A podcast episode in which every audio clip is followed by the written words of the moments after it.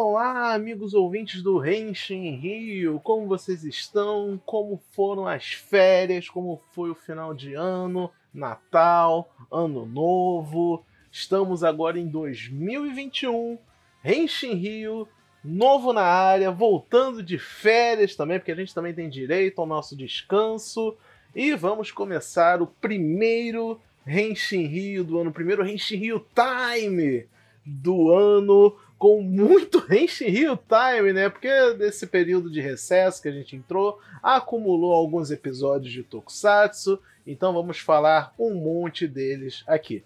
Mas antes, vamos aos recadinhos básicos.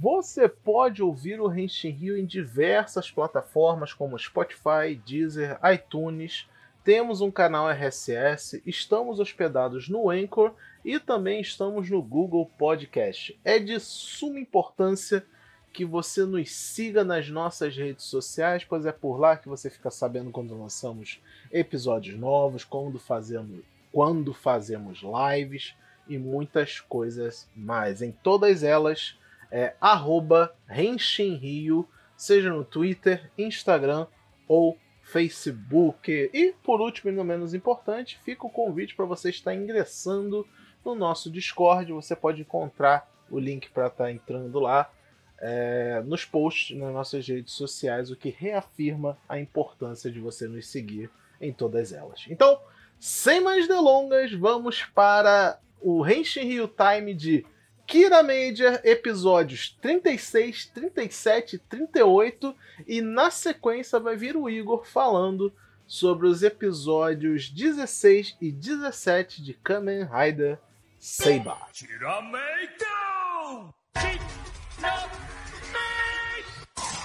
É, rapaz, tenho três episódios de Kira Major pra comentar aqui. Só deixando claro, o último episódio do Henshin Hill Time foi só sobre o episódio 15 de Kamen Rider Saber porque o episódio 36 de Kira Major demorou muito para sair, né, nas plataformas, vocês sabem quais, né, da Toca o Gokaiger aí. então, o episódio demorou muito, chegou o tempo limite, né, que a gente tem que mandar nossos áudios pro editor, abraço Rodney, e acabou que só deu para mandar o episódio de Kamen Rider Saber. Então, ficou aí esse acúmulo de episódios. Mas então, vamos lá, sem mais delongas, esse foi o episódio do rap. É isso que foi esse episódio. Teve uma batalha de rap em Kira Major, o que talvez justifique a demora dos fansubs de lançar o episódio com mais agilidade. Deve ter sentido alguma dificuldade em traduzir algumas coisas. Mas foi um episódio maravilhoso! Nossa, foi um episódio muito bom, muito bom mesmo. Foi engraçado, foi divertido, foi emocionante. Foi um episódio para a, as pedras e os Kirameja reforçarem seus laços. Teve aí o Dona vestida de rapper. Teve batalha de rap, gente. Foi muito legal. Foi muito legal mesmo. E, mais importante, duas coisas importantes que teve nesse episódio foi aquele roll maravilhoso com todas as Kiramei Stones e os Kirameja juntos, ficou muito bonito. E também estamos aí no começo dessa reta final de chamar o boss final. Tivemos aí um, um relance dele, que vai ser mais detalhado no episódio 37, que eu já vou falar sobre. E é isso. Fora isso, não foi nada muito fantástico esse episódio. Eles enfrentaram um monstro. Teve um rapper convidado chamado Shinpeita, que era aquele que, que tava meio que mediando a batalha de rap. Ele é um rapper famoso lá no Japão, real né, e fez essa participação especial. E uma trivia é que a batalha de rap que teve entre o Juro e, a, Dona e o Tarantula foi baseado em uma batalha de rap real que o próprio Shinpeita teve. Então ele meio que dirigiu essa batalha de rap. Ficou bem legal, gostei muito. Parabéns, Kira Media. Episódio 37 é o episódio em que a cena se divide em cinco personas. Ela é atacada por um por um dos monstros da semana, que o poder dele é dividir a, a pessoa, só que ele divide a pessoa de um jeito que cada cópia tem uma, uma parte forte da personalidade, né? Então foi um episódio bastante de destaque a ela. E teve esse episódio muita intenção de crítica à depressão e suicídio, não crítica que as pessoas façam isso, né? Mas a mensagem, né, de não fazer, você não pode ser uma pessoa 100% otimista, você tem que ter um pezinho atrás com as coisas para ser segurança. Ter medo não quer dizer, não é um sinal de fraqueza, é um, é um sinal de cautela, sabe? Então, fica essa mensagem bonitinha que o episódio deixa passar. Fora isso, o mais relevante do episódio nem teve a ver com a cena, mas foi o revelar do grande boss final da série, que é o rei dos Iodons, comandante deles, que é a Iodona, né? E isso é muito engraçado porque Super Sentai já tem que, por praxe, copiar muita coisa, copiar entre aspas, tá, gente? Copiar muita coisa de Jojo Bizarre Adventure, né? Sobre algumas bizarrices. e tem um personagem em Jojo chamado Doppio, em que ele é o vilão principal da série e o subordinado do vilão, porque ele é os dois. Ele tem essa dupla personalidade e aí o Dona tá no mesmo caminho. Ficou bem legal. Como eu falei em outros episódios, aí o Dona tá sendo uma personagem bem popular. Eles estão dando aí mais destaque ainda para ela, mostrando que ela é em si o vilão final, mas vamos ver como é que isso vai se resolver, né?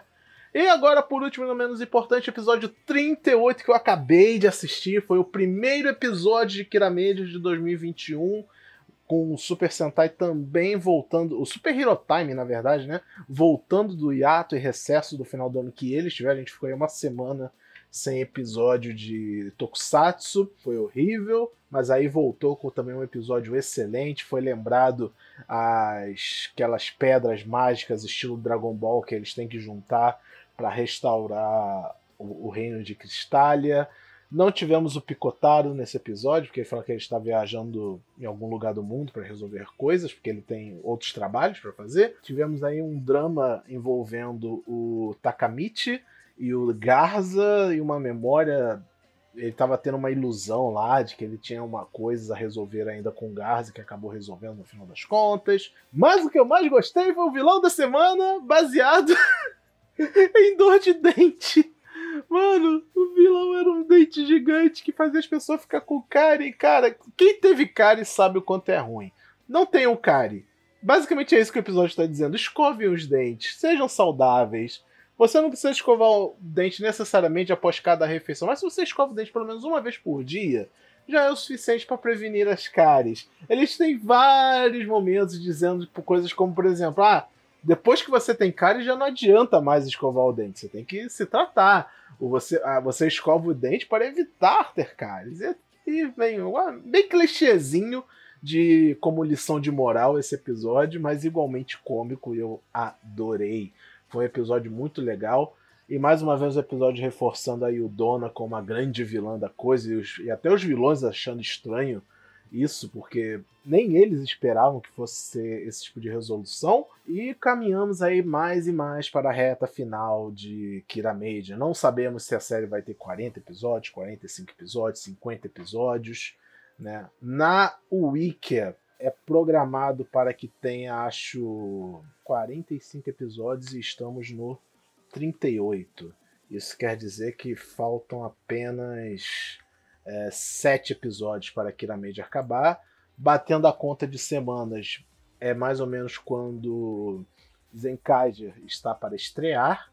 Então é isso, parece que a série vai ter 45 episódios e todo episódio, esperamos pelo menos, né, que todo episódio a partir daqui seja uma tentativa de fazer essa reta final, esse clímax de Kirameja ficar mais evidente. Cada vez mais as peças finais estão se juntando, como esse drama das pedras especiais que realizam desejos. O próprio Takamichi teve uma resolução com o Garza nesse episódio. Pelo menos parte dela, né? Não foi 100%, mas uma parte dela. E vamos ver aí o que, que nos aguarda no futuro de Kira Major. Agora, finalmente, depois de eu falar um monte, perdão, eu passo o microfone virtual para o Igor para ele comentar sobre dois episódios de Kamen Rider Saber que está igualmente bem legal. Valeu, galera, e até o próximo Henshin Rio Time. E a gente se vai se vai se vocês vão me ouvir de novo no episódio da semana de do Henshin Rio, logo em seguida, que vai ser postado.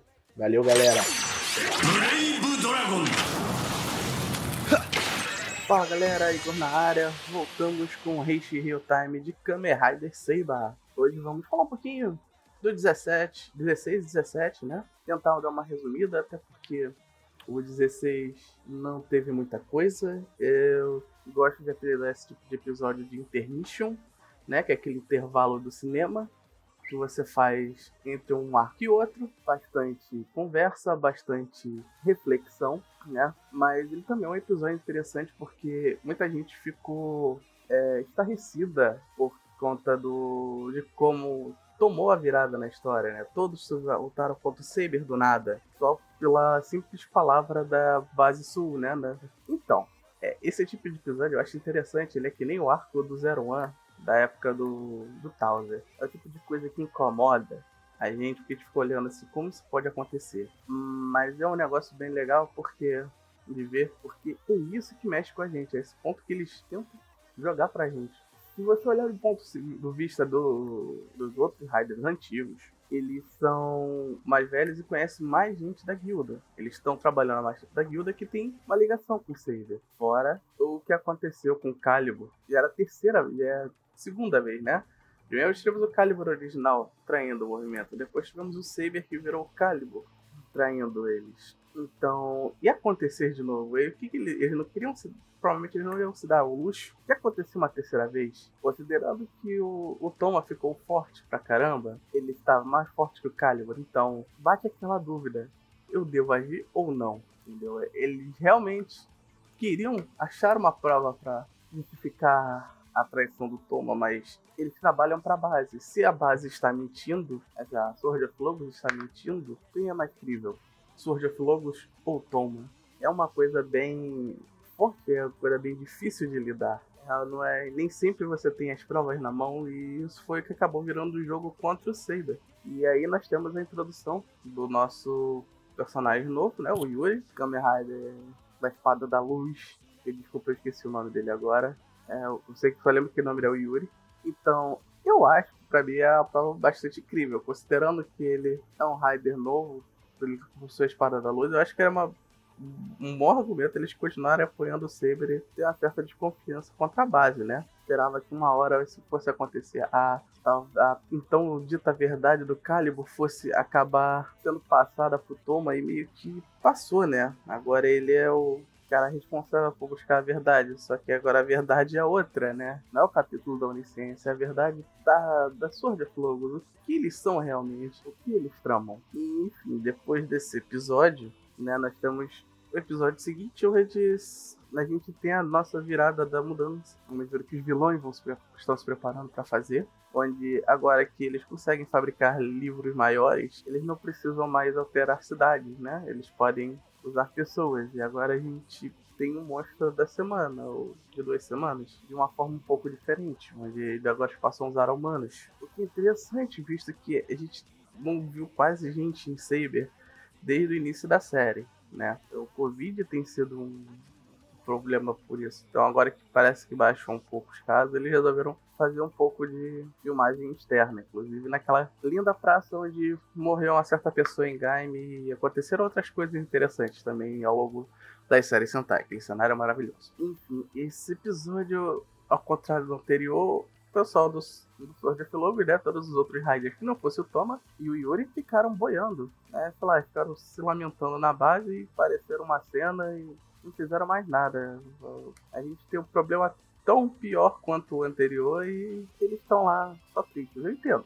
Estão tristes, estão desconfiados, mas achei estranho eles não terem agido esse, nesse tanto para ir pra cima do Toma quanto ir pra cima do Megiddo. Bom, o episódio foi todo agora sobre a nova reflexão do arco do, do, da série, né? Agora as pessoas são Megiddos. Se você, se você matar você derrotar o Megiddo, você vai matar aquela pessoa e elas podem voltar a ser monstros enquanto o livro não foi destruído, né? O que torna um pouco pesado, né? É aquela clássica escolha do, do, do herói no meio de uma série de Kamen Rider de Ultraman, você tem. Né? Agora ele vai ter que decidir sua convicção, ver como ele quer lutar. E no final não vai mudar muita coisa, vai ser sempre finalização. O único que soube fazer isso bem foi o X-Aid, que você tinha aquela questão de levels, isso era interessante. Enfim, esse foi o episódio. Fiquem ligados aí para as próximas e falou!